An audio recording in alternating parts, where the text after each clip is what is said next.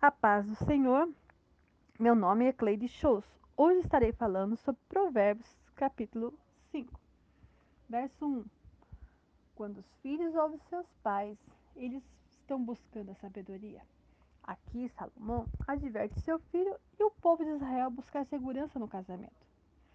Filhos, ouve seus pais, eles têm ouvido as leis de Deus e a obedecem. Provérbios 2, verso 6.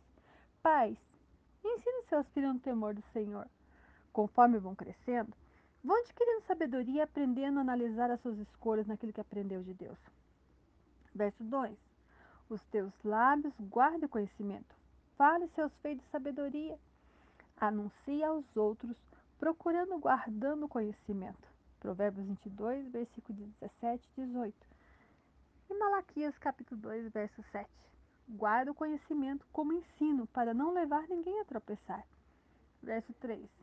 Nossos filhos não devem só guardar a palavra de Deus no coração, mas ensinar a outros e a praticar no seu dia a dia. Verso 4. O absinto é como um fel, que as palavras que começam como mel não tornem amarga para a sua vida. O caminho da sabedoria é como a luz da aurora. Assim a vereda do justo, mas conhecimento do mundo leva à morte. Pais, afasta seus filhos do mal.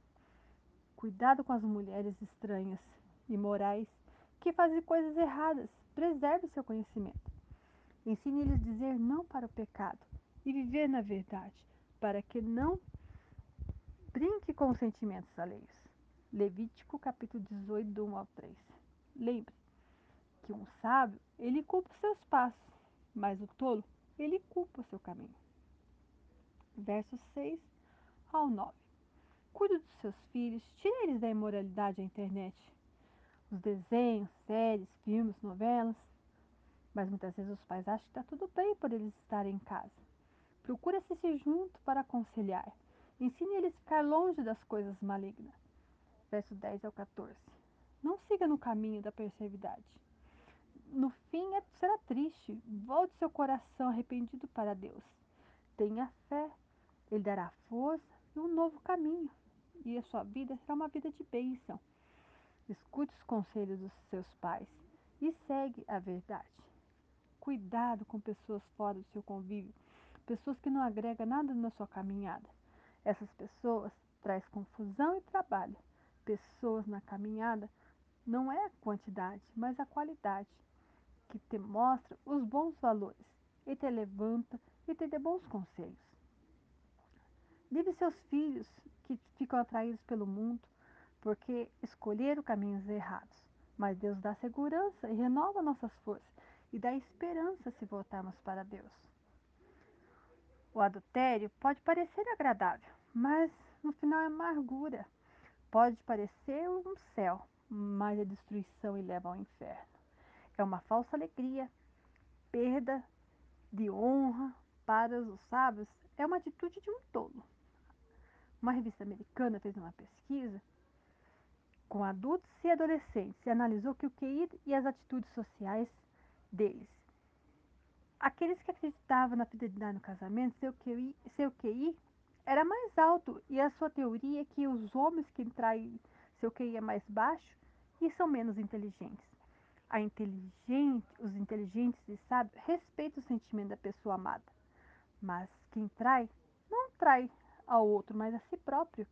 Fidelidade é uma questão de escolha. Verso 15 ao 23.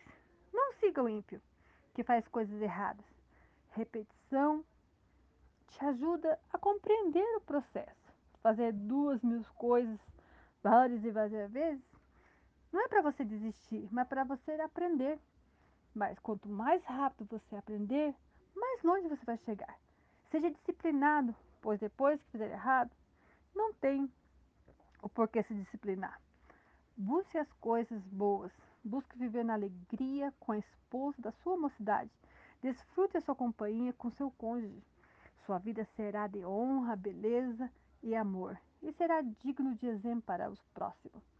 Valorize sua fidelidade conjugal e Deus cobrirá de bênção sua casa, sua família, e não vá atrás de concorrentes. Beba do seu próprio poço que está em sua casa cuidando da esposa amada, ser fiel em Deus e Deus será fiel no seu casamento. O casamento é uma instituição divina. Se eu não sei esperar, então é melhor que eu case. Mas se prepare com oração e seu casamento seja uma bênção. Salmo 139, 8 a 10. Tudo que nós fizemos, certo ou errado, ali estará aos olhos de Deus. Lembre, Deus te ama, cuida e protege e conhece todos os seus caminhos. Se escolhi errado, eu tenho um Deus que perdoa. Vive de acordo com a palavra de Deus. Lembre-se, o casamento é porque você está feliz e vai fazer o outro feliz. Então, preserve aquilo que Deus te deu. Deus abençoe a sua casa, sua família. Em nome de Jesus. Amém.